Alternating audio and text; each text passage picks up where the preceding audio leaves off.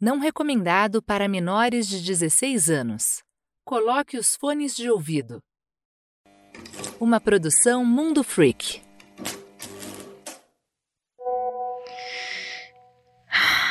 Tá, é o seguinte. Quando eu ainda era menina, eu estudava naquele colégio católico. Aquele que eu te mostrei um dia, sabe? Que a gente tava de carro, quando a gente ainda podia sair de casa. Enfim. Os meus pais já tinham visto a coisa que a gente decidiu chamar de duplo. Era a mesma coisa. Sempre com a minha imagem, sempre bebendo água. E esses casos só rolavam dentro de casa, mas muito raramente. A maior parte deles à noite. Por isso mesmo nunca foi permitido levar nenhum amigo para casa. Então eu fui ficando mais velha, entrei nos últimos anos do colégio e a situação foi ficando mais rara. Até um ponto que meus pais se sentiram seguros de deixar uma amiga estudar em casa. No início ela só podia ficar um pouco, mas depois meus pais foram ficando de boa, sabe? Tipo, mais desencanados assim. Nada acontecia e ela sempre ia embora antes do anoitecer mesmo. Aí, uma vez de tarde, a gente estava no meu quarto. Aí eu saí para pegar um pedaço de bolo pra gente. E quando voltei, ainda no corredor, eu escutei ela falando com alguém e rindo. Na hora eu gelei.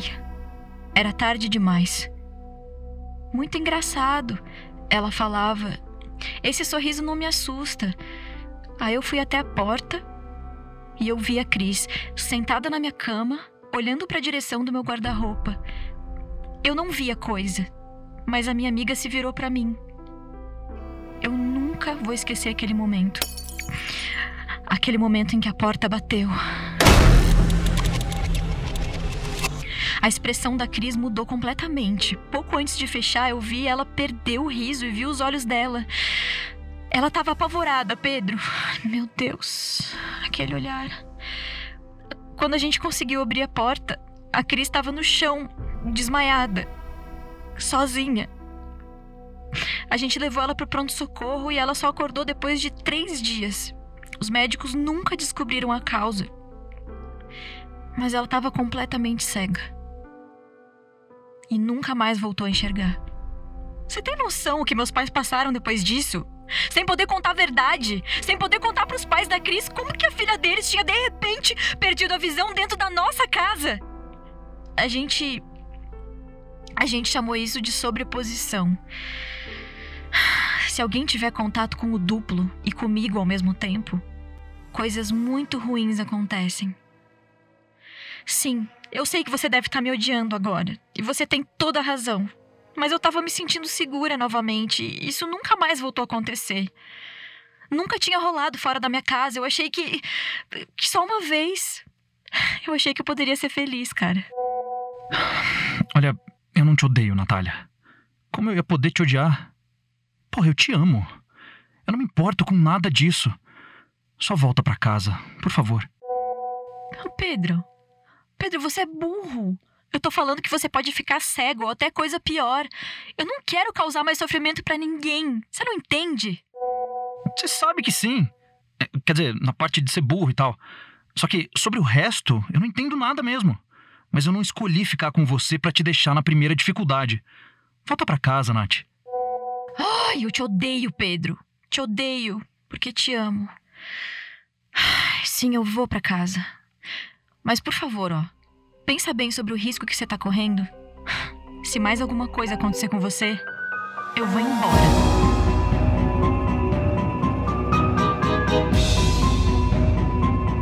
Algo Estranho com Natália. Episódio 2 Sobreposição.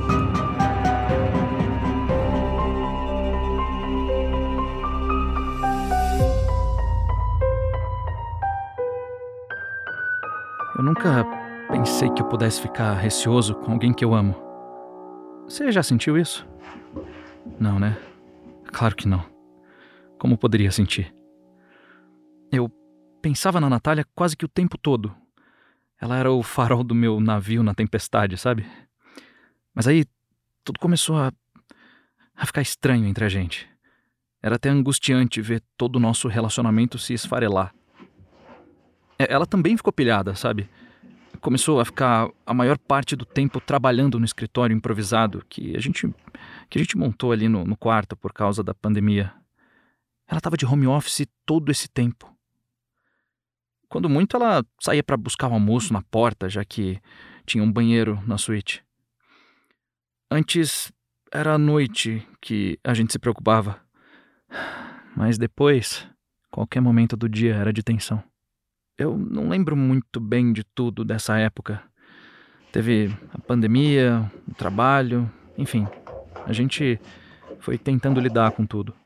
No dia do supermercado e o leite, depois que eu vi o duplo, eu apaguei. Só sei que eu acordei no chão, com a Natália em cima de mim.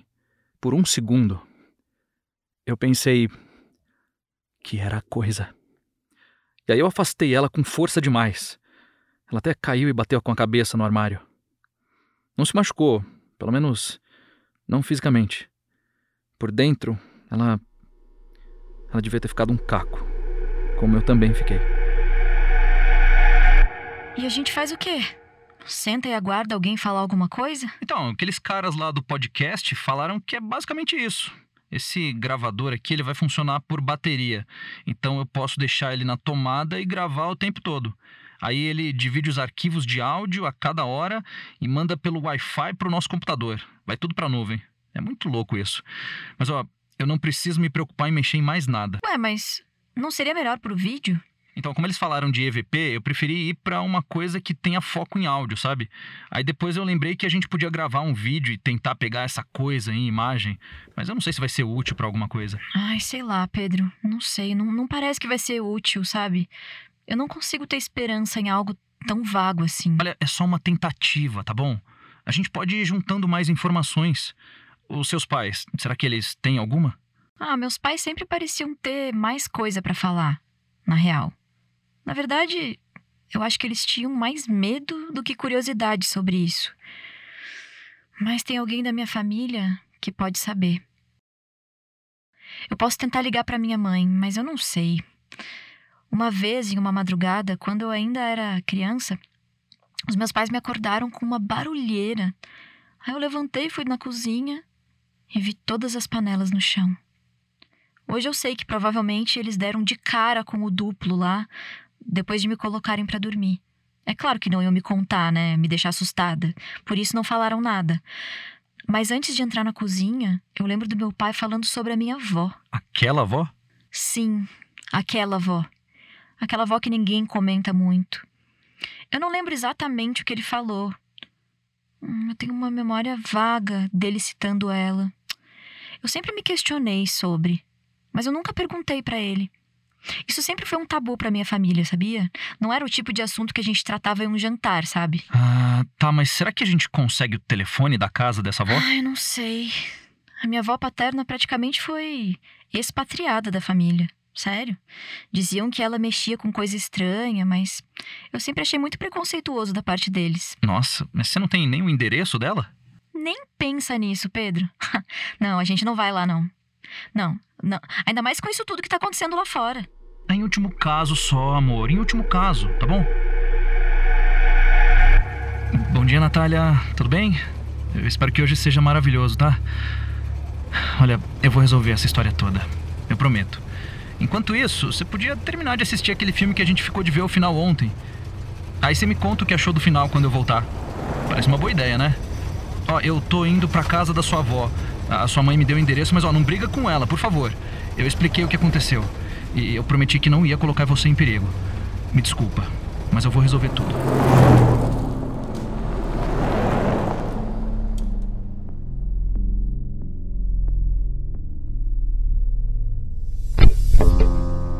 Sim, isso foi um dia antes de tudo acontecer.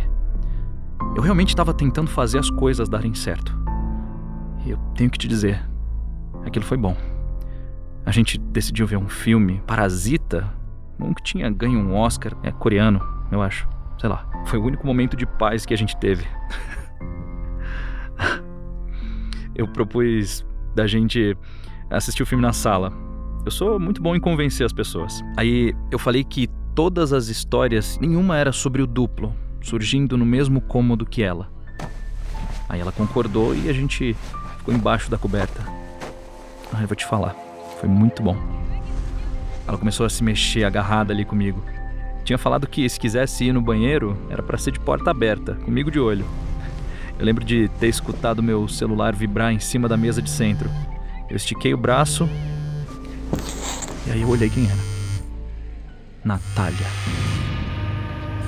A coisa debaixo do cobertor comigo começou a se mexer ainda mais. Eu vou ser sincero. Eu. Eu não sei como tudo aconteceu. Eu só sei que era frio. O chão estava gelado. A noite. A noite tinha caído de temperatura. Eu senti o meu coração um pedaço de gelo. Eu vi aqueles braços vindo para cima de mim e eu recuei com tudo, até bater na estante.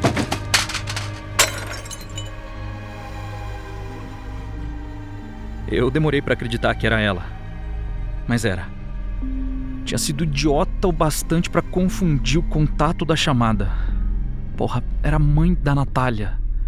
Não era a Natália. A mãe dela estava ligando pro meu número porque não conseguia falar com a filha. Aquela embaixo das cobertas comigo não era o duplo. Mas aí. Aí o estrago já estava feito, né? Eu não confiava mais. Naquele dia eu dormi no sofá. Você já teve deitado com a sensação de, de alguém te observando? Naquela noite, eu me levantei e a minha Natália estava lá, na cozinha, bebendo água e sorrindo para mim. Era o duplo. Pela primeira vez, eu consegui notar a diferença.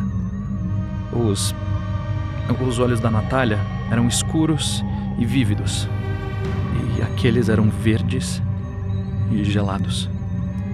Era a mesma visagem de sempre. Mas, mas dessa vez, o sorriso parecia debochado, sabe? Como se, se soubesse que estava vencendo. Ou, ou então eu que estava interpretando assim. Eu não podia deixar isso barato. Eu peguei o carro ainda de madrugada e dirigi pela estrada. Eu fui atrás da avó da Natália.